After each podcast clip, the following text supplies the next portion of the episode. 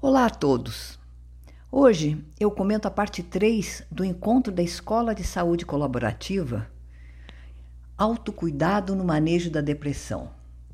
Vocês podem acompanhar essa sequência, pois tem tópicos específicos. Mas se quiserem ter todos os episódios, é só entrarem lá no meu site cristinoliveira.org que terão acesso ao catálogo completo dos episódios do Saúde Mental em Foco. Nesse encontro, que é a parte 3, nos foi apresentado tópicos sobre ansiedade, a importância da atividade física, respiração, meditação. Falamos também sobre os benefícios de ter um passatempo ou alguma atividade social. E os dois pontos de apoio, família e grupos de apoio, que se diferenciam do tratamento psicológico ou psiquiátrico, mas não menos importantes.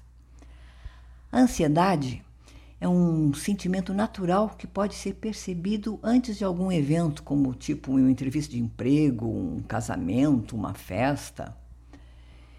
Ela passa a ser preocupante pela intensidade e a demora de solução. A ansiedade costuma preceder um quadro depressivo.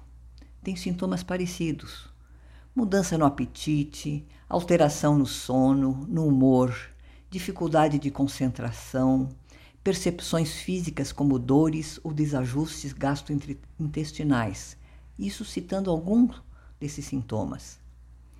Os encontros da Escola Colaborativa de Saúde informam as condições gerais da depressão, mas focam justamente em como podemos obter uma qualidade de vida a partir da constatação de que estamos desenvolvendo ou mesmo já com uma crise de depressão.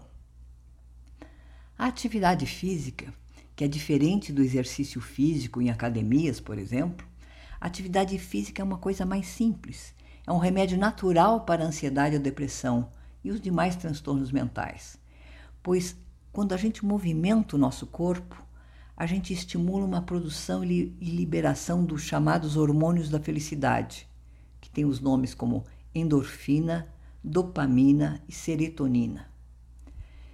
20 minutos diários de atividade já alcança um bom resultado. É um primeiro passo, um início para a gente cada vez mais ir exercitando o nosso corpo. Nós conversamos muito a respeito de exercícios físicos ou mesmo dos passatempos, os tais hobbies algo ah, prazeroso, seja assim um bordado, uma pintura, tocar um instrumento musical ou até mesmo cozinhar. Nessa conversa eu percebi duas questões. A primeira, que em uma crise depressiva você nem mesmo consegue levantar para tomar um banho. Imagina se exercitar. É, então, como é que a gente se exercita ou desenvolve algum passatempo numa situação como essa? Um dos aprendizados das vivências expostas ali na nossa troca de experiências foi o tal passo a passo. Uma conquista por vez, estabelecendo, tipo, de manhã, um, no máximo dois pontos de coisas a fazer. Cada ponto conseguido, que pode ser escovar os dentes, é uma vitória e um incentivo para ir passo a passo, dia a dia. A respiração e a meditação são fatores de apoio super importantes, que podemos ter através de um fisioterapeuta, da ajuda de um familiar ou um amigo. Há também vídeos ou áudios que nos ajudam a fazer esse, tipo de exercício respiratório ou até mesmo uma, uma meditação. Olha, mas se tudo estiver muito difícil, sem ninguém por perto, é, sem condições de abrir um computador, Tenta escutar uma música. Balance o corpo no ritmo dela, vai devagarzinho, uma música mais suave, não aquela que te transporta para um estado de choro convulsivo. Não. Há músicas que nos traz bem-estar. E aí, no momento que você está balançando o corpo no ritmo dessa música, vá respirando cadencialmente, cadencialmente assim, vai tendo uma cadência de, na respiração pouco a pouco a gente consegue melhorar o nosso ritmo, consegue melhorar as nossas atividades e aí sim abrir um computador, assistir um vídeo e participar daquilo que nos oferece. Outro ponto que a família pode ser um apoio fundamental nessas horas. Mas lembro, há algo de desafiador nessa relação do apoio familiar. Pois o apoio é para aquele momento de crise, mas ele não pode incapacitar a pessoa. O excesso de cuidado, que pode ser até mesmo por eh, muito carinho, você fica preocupada vendo ali aquela pessoa inerte, mas o excesso de cuidado pode impedir que a pessoa deprim, deprimida reaja no seu próprio tempo. Então eu acho que tem duas palavras-chave nesse convívio familiar: o apoio, que é necessário e indispensável em momentos de crise, e o respeito no momento da recuperação. Então eu repito: apoio e respeito são palavras-chave no envolvimento indispensável da família nessas horas.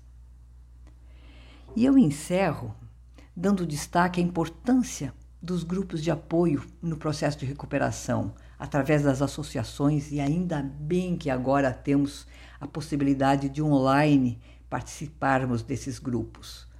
As trocas de experiências são ferramentas poderosas. A convivência social entre iguais é um dos passos iniciais para que se recupere a autoestima. Eu acho que é um salutar sentimento de pertencimento entre nós nesses grupos. Falar, desabafar, mas também escutar, apoiar, são atitudes benéficas que têm duas mãos. Os grupos de apoio empoderam, permitem a retomada ou desenvolvimento de algumas habilidades nossas. Se para o encontro passado a gente anotou gatilhos estressores, para o próximo encontro nós vamos anotar o que gera bem-estar. A meta desse encontro é elaborar um plano de bem-estar para o manejo da depressão. Gente, eu espero encontrar vocês no nosso grupo e na próximo, no próximo podcast. Meu até breve a todos.